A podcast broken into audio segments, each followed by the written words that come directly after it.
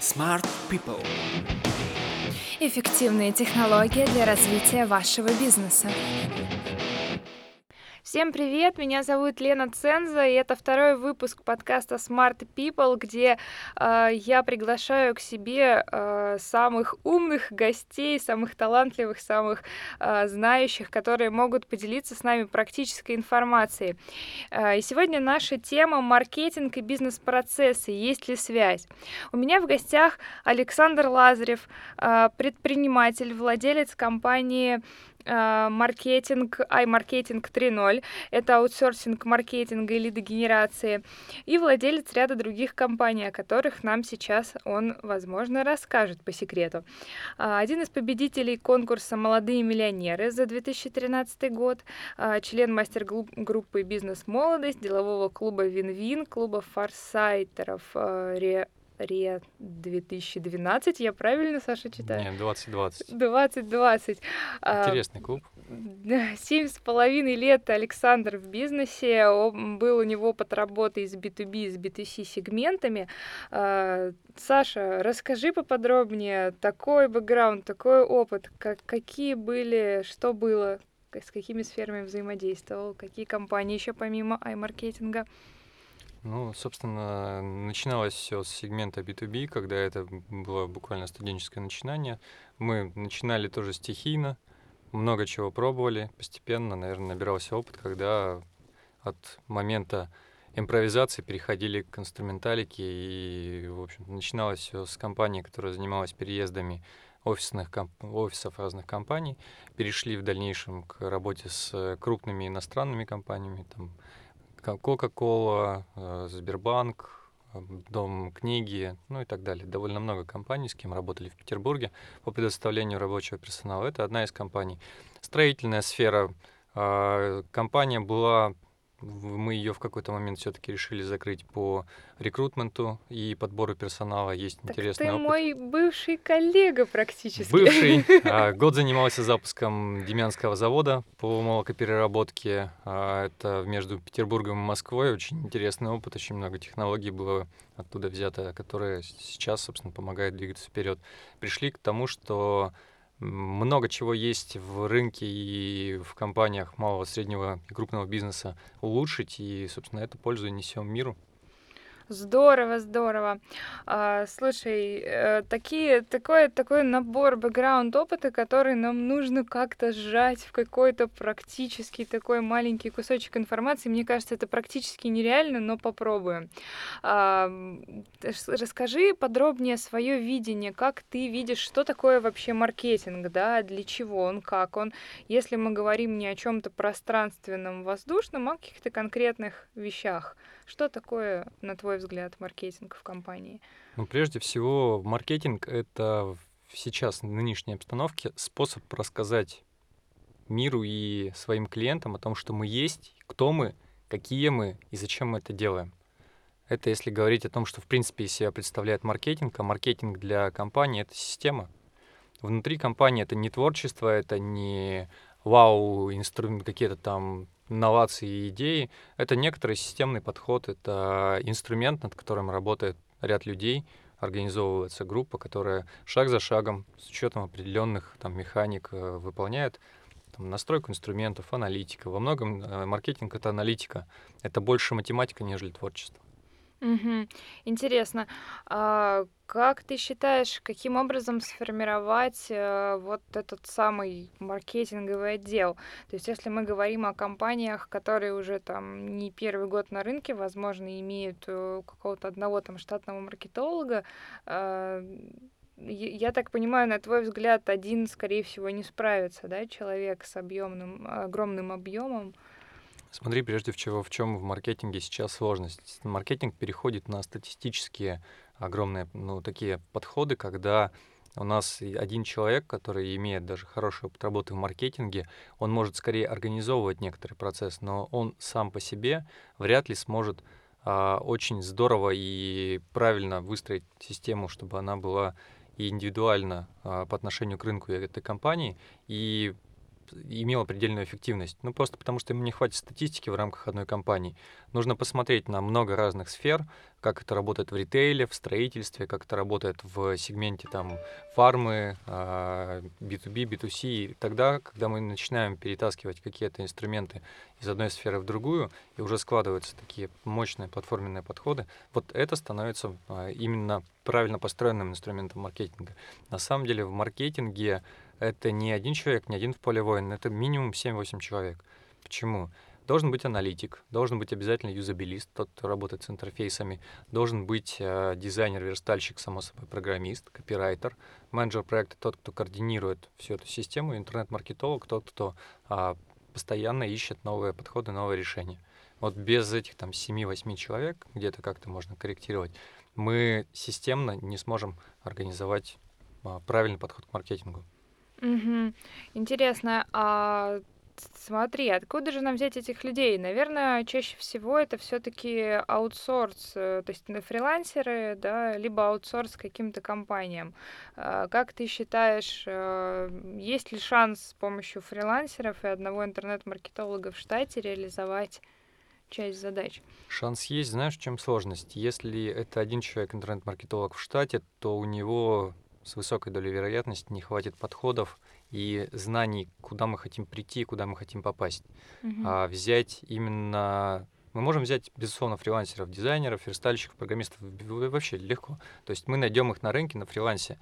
А именно тот концепт того видения, куда мы идем, зачем и как мы идем, вот э, важно, чтобы был держатель этого видения, который э, и направляет работу группы. Но, собственно, можно в рамках уже среднего и большого бизнеса это организовать. Для этого нужно, чтобы в компании обязательно был там сильный менеджер проекта, сильный э, интернет-маркетолог, то есть это там примерно по зарплатам от 60-80 тысяч выше на одного сотрудника, и там 2-3 человека должны быть, ну вот, как такая а, постоянная группа тех, кто уже и направляет процесс маркетинга. То есть от 150, там, от 200 тысяч это будут затраты на а, просто фот данных сотрудников плюс mm-hmm. налоги.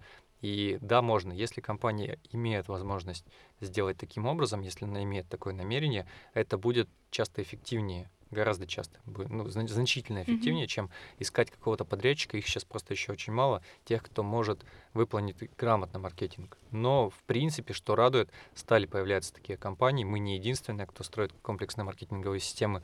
Даже более того, мы стараемся не концентрироваться на данном продукте. Это необходимый входной продукт для работы с компанией.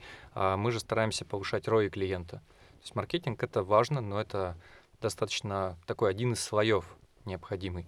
А далее важно простроить внутреннюю оргструктуру так, чтобы правильно были распределены все рычаги, процессы коммуникации, чтобы компания функционировала с минимальными издержками внутри. Часто внутри идет очень много потерь.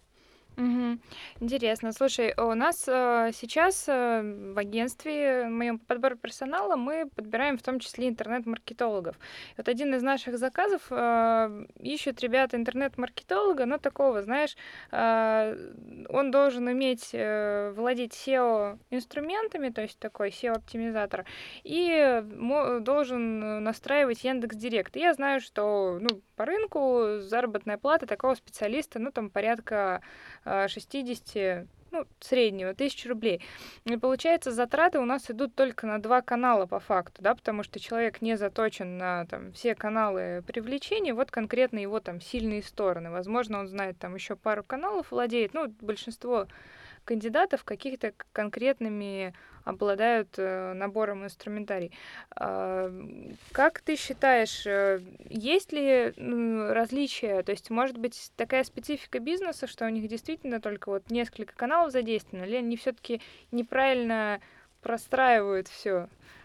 На самом деле, э, если смотреть на разные сферы, там маленькие, большие компании, средние компании. В больших компаниях все уже гораздо лучше, там другие бюджеты, и просто там в Яндекс Директ миллион рублей заливать можно, но сложно. Уже там как-то все равно начинается распределение по каналам.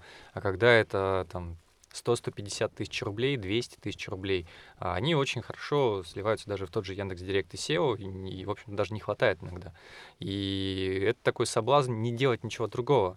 А это проблема. То есть, беря такого маркетолога, компания ограничивает себя уровнем его видения, уровнем его уже опыта, навыков, то есть того, что он может организовать. А, что есть в большинстве компаний? Ну, четыре инструмента есть почти у всех. Это сайт, SEO, это контекстная реклама, ну и, собственно, сейчас уже у многих появляется landing page как такой трендовый инструмент, который работает с самым важным, на самом деле, показателем с конверсией, который у большинства как-то уходит из внимания. Трафик, стоимость клика или да-да, а на самом деле на то, что у нас самый главный параметр конверсия, как-то теряется из виду. Мгм. И, собственно, а инструментов порядка 60, а используется 4. Четыре. А, слушай, ну, лендинг пейдж я, пейдж я же тоже слышала, что так просто без остальных инструментов-то же не работает. Нам же нужно... Она же как посадочная страница используется. На нее все равно через какой-то канал нужно направлять Ну, трафик. Яндекс Директ Мгм. чаще всего. А направлять-то можно много откуда. Чаще всего так. А, Расскажи мне немного, ты вот упоминал в нашем закулисном разговоре про категорийности бизнеса. Что это такое, как это связано с маркетингом, как это связано, как связано вообще это все вместе? Расскажи поподробнее.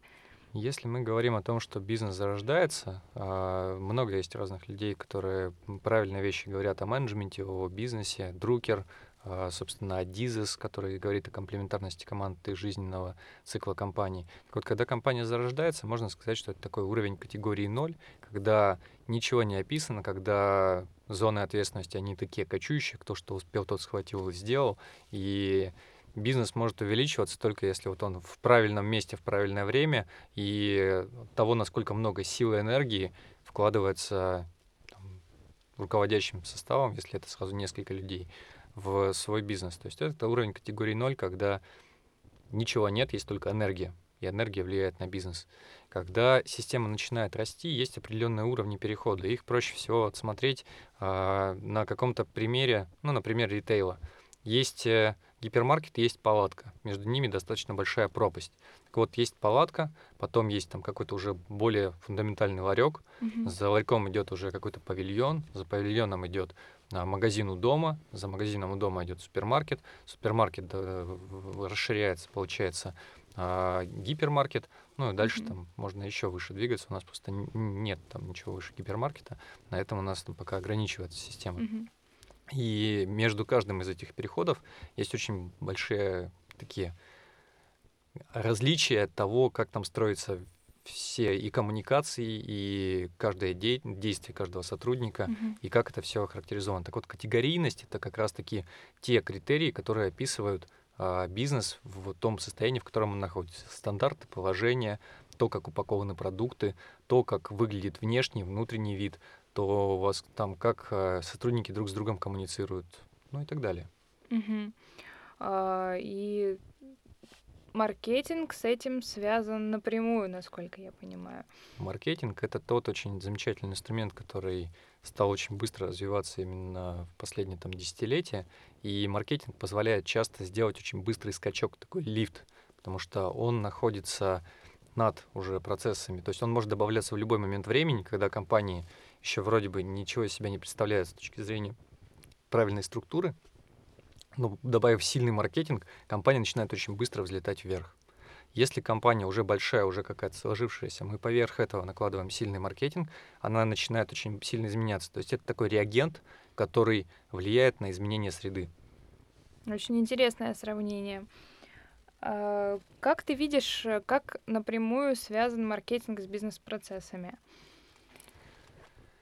Собственно, маркетинг, он тоже есть некоторый инструмент как система. Маркетинг это не вау, круто, идея, давайте сделаем и все, пошел креатив. Нет, маркетинг это определенный набор шагов.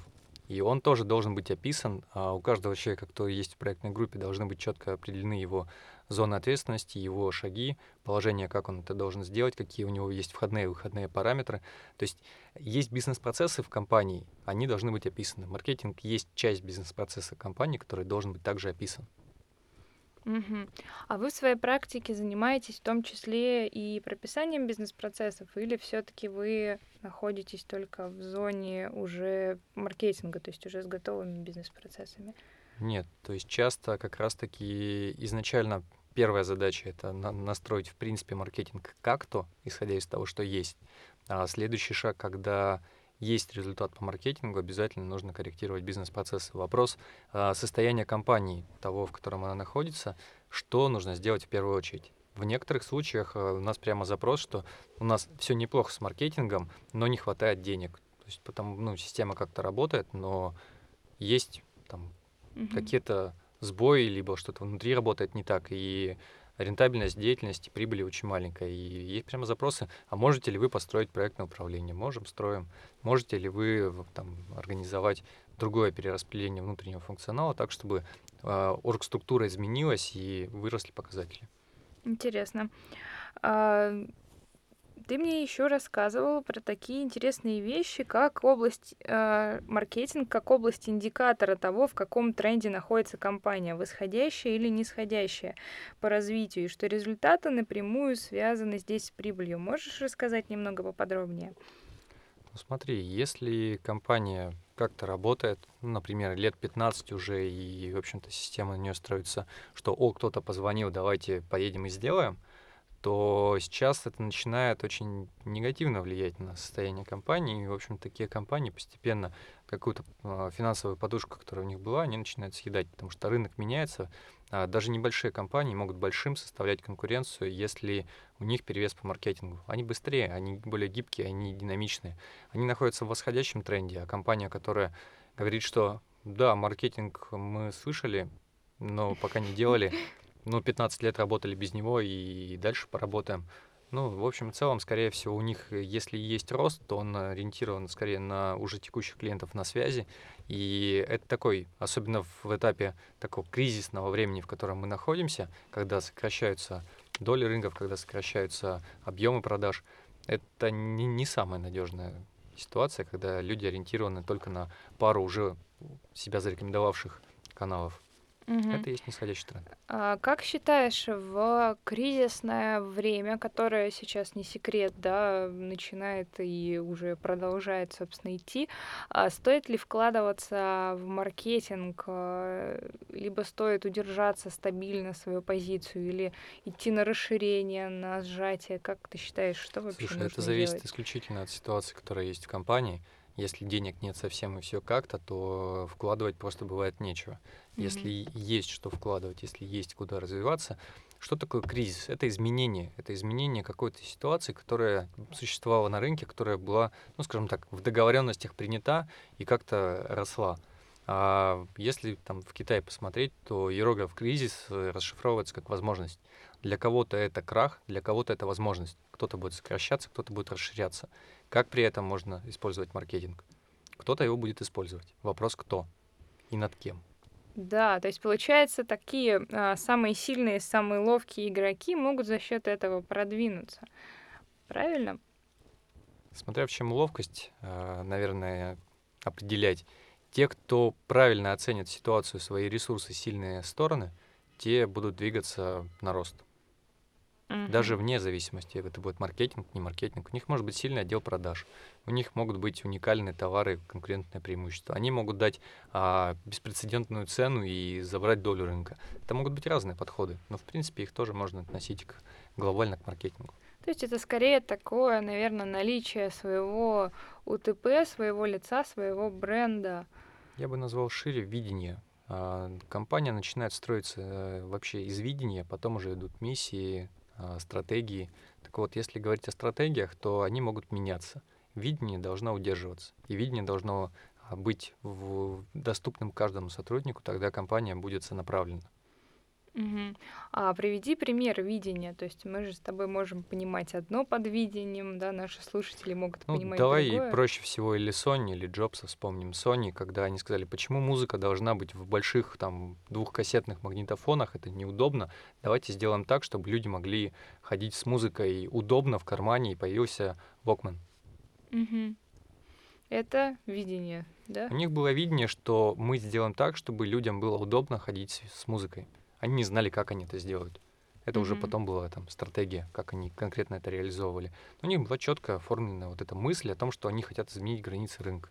Мы сейчас улетим совсем с тобой в абстракцию. Предлагаю призем- да-да-да-да-да. вернуться к чему-то более такому Мгм. применимому, потому что хочется, чтобы те, кто выделили время нас послушать, не ушли с идеями, что вау, это было круто, Да-да-да. интересно, а могли какую-то пользу применить в своем бизнесе уже завтра. Ты читаешь мои мысли. Э, да, но перед этим хотелось бы задать себе, перед тем, как перейду я к этим самым вопросам про то, какой шаг можно сделать уже завтра, я бы хотела э, разузнать у тебя еще поподробнее, что ты думаешь по поводу автоматизации. Все говорят э, во все времена, да, что нужно автоматизировать свои бизнес-процессы, нужно автоматизировать маркетинг, отделы продаж, а, к нам приходят, например, на построение отдела продаж и говорят, ребята, сделайте так, чтобы я вообще не заходил в отдел продаж, а только а, открывал программулину и смотрел циферки. Вот, а, сделайте так. К вам приходят наверняка такие же ребята и спра- просят автоматизировать маркетинг. Интересно, можно ли автоматизировать маркетинг? А, такого софта, который бы сам сделал маркетинг за всех, пока еще, по-моему, мне не попадалось. Есть какие-то инструменты, которые позволяют упростить. И на самом деле очень многие интересные разработки, которые появляются, они а, ну, просто повышают КПД. То есть мы что-то делаем, получали итог один, а, добавили какой-то инструмент, технологию и стали получать там, на 20% лучший результат. Мы сил больше не тратим, даже может быть меньше. А технология добавляет какого-то результата к тому, что мы имеем на выходе. И, собственно, то же самое по работе с проектным управлением. Можно на листочках управлять по телефону созваниваться. Можно в чате сидеть постоянно и друг у друга спрашивать, а кто за что отвечает. Есть же программы, которые позволяют вести проектное управление, есть программы, которые позволяют а, управлять циклом жизни клиентов компании, CRM-системы, есть портальные системы, которые а, упрощают взаимодействие сотрудников в компании и интегрируют в себя все, и маркетинговую составляющую, там, входящие, исходящие звонки, статистику, аналитику, а, работу с CRM-системой, финансы, объединяют ее с 1С. То есть мы можем просто взять некоторые продукты, которые упростят а, деятельность многих сотрудников, и нужно будет меньше времени на то, чтобы найти нужную информацию. Угу. Здорово. Слушай, э, еще такой вопрос э, э, немного из области, может, фантастики, а может, действительно такое возможно. Как создать превышающий спрос на свои услуги? То есть как выстроить эту самую очередь из клиентов для своего бизнеса? На самом деле, самое первое, о чем здесь нужно задумываться, это мое видение, не претендую нам на абсолютное знание, о том, а где мы находимся в рынке с нашим продуктом. Есть компании, которые говорят, хм, они строят загородные дома, их 123 компании, а давайте будем 124 и будем строить такие же дома. Ну вот, собственно, при такой ситуации можно тоже получить очередь из клиентов, но это должно быть огромное вложение в маркетинг, в рекламу, в то, чтобы люди знали о вас, и не факт, что это окупится. Есть другой подход, когда возникает компания, которая буквально за 2-3 месяца становится известна всем, и они говорят, они рассказывают, и к ней выстраивается очередь. Почему? Ну, вопрос позиционирования и того, какую ценность она несет а, своим клиентам, людям, которые хотят еще и даже поделиться а, там с какими-то партнерами о том, что появилась там какая-то компания, которая может там что-то полезное им дать. Вопрос, наверное, пользы. То есть, что мы делаем для клиентов такого, чтобы они сказали, М, круто, за такие деньги – еще еще и это и это, ого, хочу.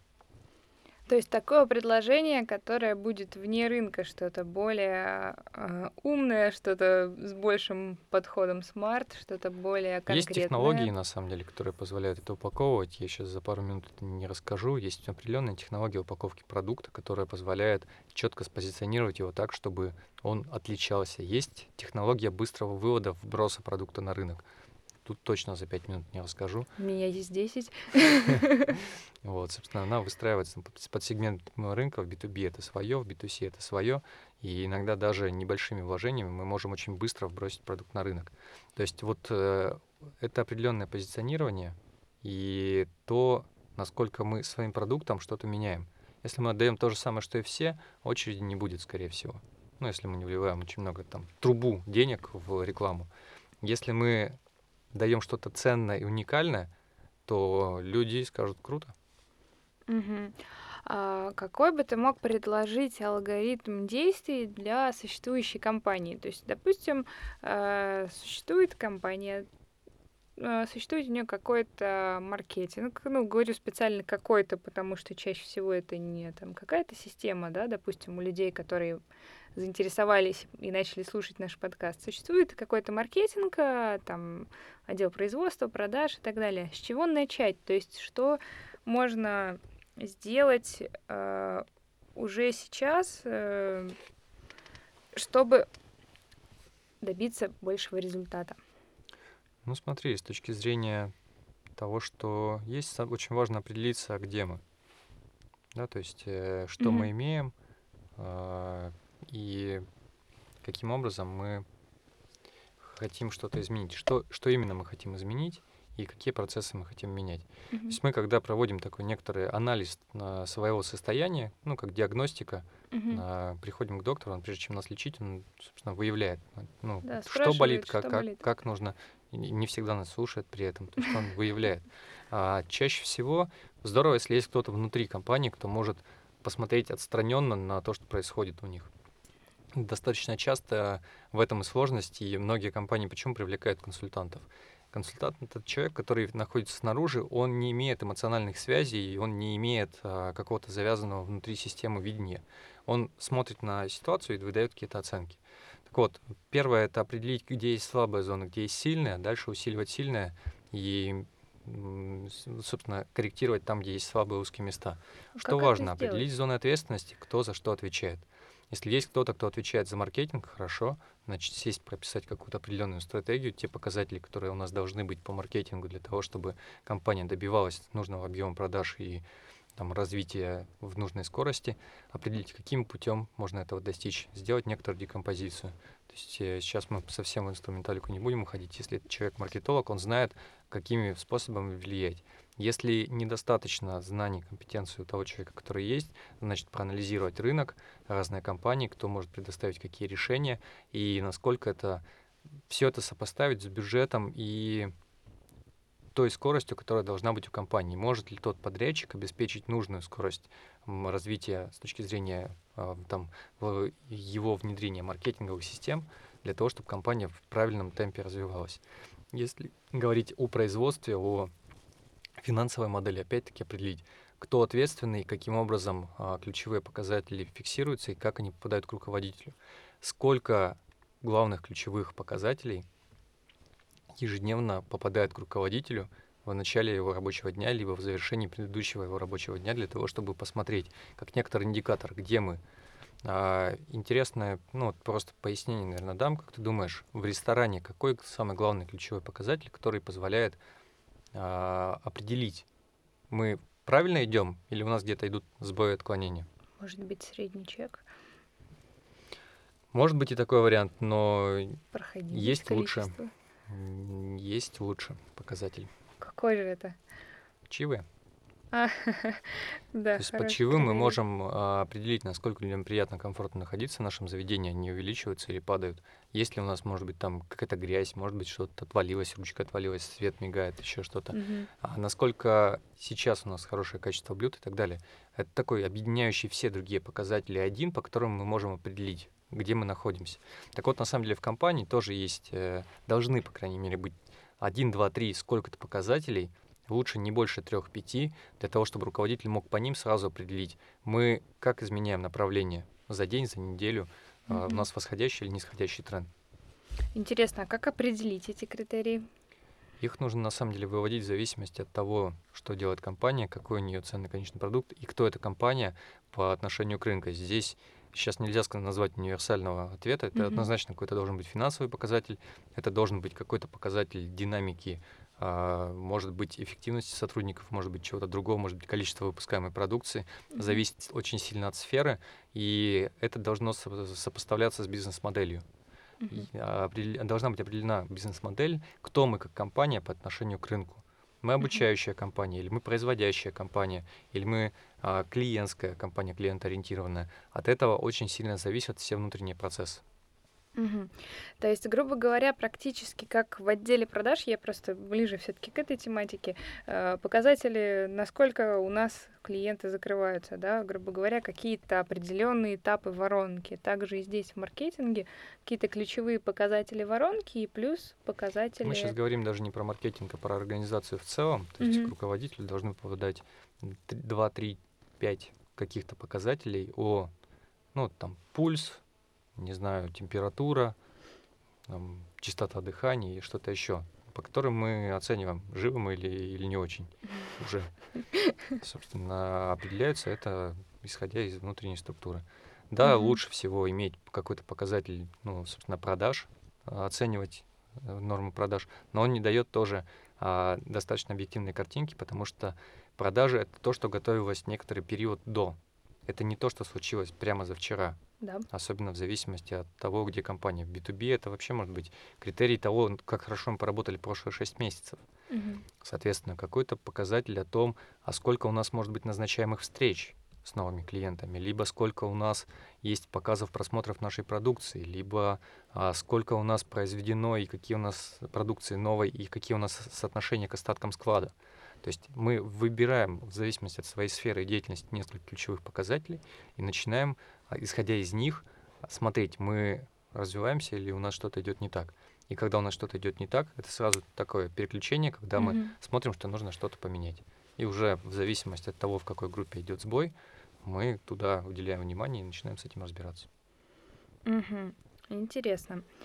А, можешь ли ты дать какие-нибудь советы по составлению самого маркетинга? То есть, э, как его правильно выстраивать, как выбирать каналы в зависимости от, там, может быть, сферы, чего отталкиваться? Есть ли такое понимание, я вот э, краем уха слышала, там, каналов, которые быстрое привлечение, каналов медленного, как их между собой комбинировать, потому что одни приносят результат там уже завтра, к примеру, директ, да, есть каналы, которые приведут к нам клиентов а, больше, но там через полгода, к примеру, да, А, ну, даже если мы возвращаемся к тому, что перечислили, тот же SEO тоже далеко не завтра приносит клиентов. Давай, может быть, такие прозвучат как штампы, но первое это мыслить шире, потому что если мы думаем, что мы сделали все, значит нужно подумать, что мы можем сделать еще.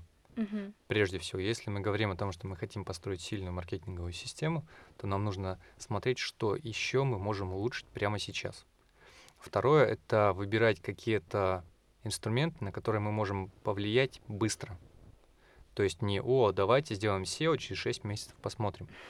Это не лучший первый инструмент, потому что для того, чтобы создать некоторую динамику, скорость, нам нужно в- какие-то изменения производить там, где мы можем влиять. Изменять что-то внутри сайта, добавлять новые аналитики, а, корректировать стоимость Яндекс Директа, например, а, добавлять email маркетинг. Если у нас уже есть база, мы начинаем общаться с клиентами, мы получаем сразу же быстрые результаты. Постепенно с этим мы можем добавлять какие-то более медленные каналы и постоянно мыслить шире. Мгм. А в маркетинге есть, его можно достаточно просто рассмотреть. Если у нас а, недостаточно звонков, продаж, и мы видим, что в маркетинге можно что-то усилить, значит, мы берем те каналы, которые позволяют увеличить трафик. Яндекс Директ, там работаем с SEO, работаем с партнерскими программами, ну и так далее. Мы постепенно расширяем количество людей, которые могут узнать о нас и могут позвонить. А если же у нас достаточно уже стало звонков, то что мы делаем? Мы смотрим, окей, сколько у нас сейчас стоит один клиент. Кстати, интересно, те, кто нас слушает, знаете ли вы, сколько стоит один клиент в вашей компании? Какой средний цикл жизни клиента в вашей компании? Сколько денег приносит клиент вашей компании? Ну вот, это, наверное, будет такая практическая польза. Если нет, то этими тремя вопросами стоит задаться и ну, вот, двигать маркетинг до того, чтобы знать ответ на эти вопросы. Если же мы говорим, что у нас достаточно клиентов, то следующее, над чем мы можем работать в маркетинге, а как сократить стоимость одного нового клиента. Интересно. А, ну и напоследок я всем а, задаю три вопроса. Такой блиц-тест у меня есть. А, первый из них один совет. Какой совет ты бы дал ребятам, а, Ну, здесь, наверное, не ребятам, а уже каким-то компаниям, ну, ребятам, ребятам из компаний? Какой совет? определить свои сильные стороны и двигаться в тех направлениях, которые нравятся, то, то чем нравится заниматься, не стараться все взвалить на себя, потому что один в поле воин — это немножко неэффективно. И никто никогда не сможет быть универсальным бойцом. Выделить свои сильные стороны и правильно собирать команду. Такой совет, наверное. Хороший совет. Мы как раз можем помочь с командой. А, второй вопрос. Что можно сделать уже завтра? Я уже частично его касалась, но все-таки подрезюмируя. Резюмируя, прежде всего, я бы, наверное, рекомендовал ответить на три вопроса, которые уже прозвучали. В процессе ответа на эти вопросы пойдут уже изменения. Угу. И третий — грабли. На какие грабли точно не нужно наступать, на которые ты уже за семь с половиной лет бизнеса наступался и говоришь, что это точно не надо делать. Слушай, граблей было столько, что даже самое интересное, наверное, выбрать сложно. Из того, что мне сейчас пришло в голову, да, это прям такой сад граблей, что можно там идти, наступать на разные, будут там э, как, как музыкальная мелодия, э, разные по ударам. В общем-то, самое главное, наверное, на что не стоит наступать, это считать, что люди, которые пришли и работают в вашей компании, знают то, что у вас в голове, и идут в том же направлении. Это первая, наверное, часть по, по людям. И второе, то, что прошлый опыт имеет значение имеет, но не то, которое мы ему придаем. Совершенно не факт, если человек был ранее успешен в чем-то, что он сможет также реализоваться в нашей компании. И при этом стоит смотреть на предыдущий опыт и давать тестовое задание, смотреть, как человек сможет влиться именно в нашу компанию. Угу. И такой четвертый вопрос бонусом, раз я слышала про людей, про свою тематику, а, как бы ты посоветовал а, оценивать вот э, интернет-маркетологи это такие классные ребята, которые действительно нужно познавать в деле. А, как отследить, да, вот я хочу услышать твое видение, как понять, как, какие тестовые задания лучше дать ему? Те, которые будут связаны напрямую с его работой. То есть здесь нет волшебной таблетки. Вот то, что он будет делать, погрузить его в эту деятельность, посмотреть, как он с ней справляется.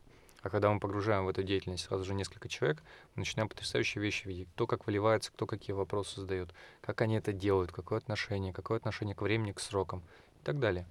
Саша, ты не раскрыл мне секрет. Я помню, ты мне рассказывал, что ты даешь задание э, свое такое, что ты смотришь и даешь задание, по-моему, на листике бумаги, и смотришь за тем, как человек. Ну, сейчас, поскольку мы создаем удаленную команду из менеджеров, то мы просим их составить определенную диаграмму Ганта того, как они будут действовать вот и переносить он, да, это да, все уже. Это и будет деятельность. Это не какое-то не, не такое невероятное волшебное задание, это часть их деятельности, то, что они делают. А, начиная проект, составляется паспорт проекта со сроками соответственными, то, как это будет происходить, и это ну, первый шаг их деятельности. Собственно, я с него и начинаю, чтобы не прыгать никуда. Угу. Хорошо. А, на этом, наверное, мы будем а, заканчивать, дабы а, не разглагольствоваться на часы, постарались э, сделать такую выжимку из знаний и опыта. А, вопрос, который я в конце всегда задаю, сможешь ли ты помочь советом, если ребята напишут тебе а, на почту, на да. в сообщение На самом деле, довольно давно это уже есть. Те, кто, ну, кому я могу чем-то помочь, это не, не стоит денег, могут внятно сформулировав там ситуацию, задачу, написать, и всегда с удовольствием даю какую-то рекомендацию, обратную связь, чтобы она была полезна. Здорово.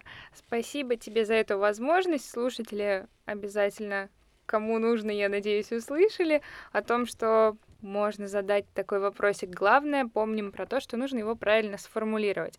А ну и как следующем... найти? Давай, наверное, скажем, как меня найти. Это ВКонтакте в социальной сети ID 12077. Можно написать там, либо можно написать на мою почту Александр через КС как доллар .v.lazarев собака gmail.com.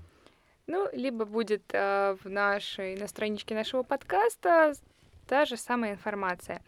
А, в следующем подкасте у нас будет не менее интересный персонаж, который а, не расскажу пока, о чем нам расскажет, но будет занимательно и интересно. До связи. Спасибо, Саша, за то, что рассказал нам такие интересные вещи. Спасибо, друзья. Надеюсь, это было полезно. Пока.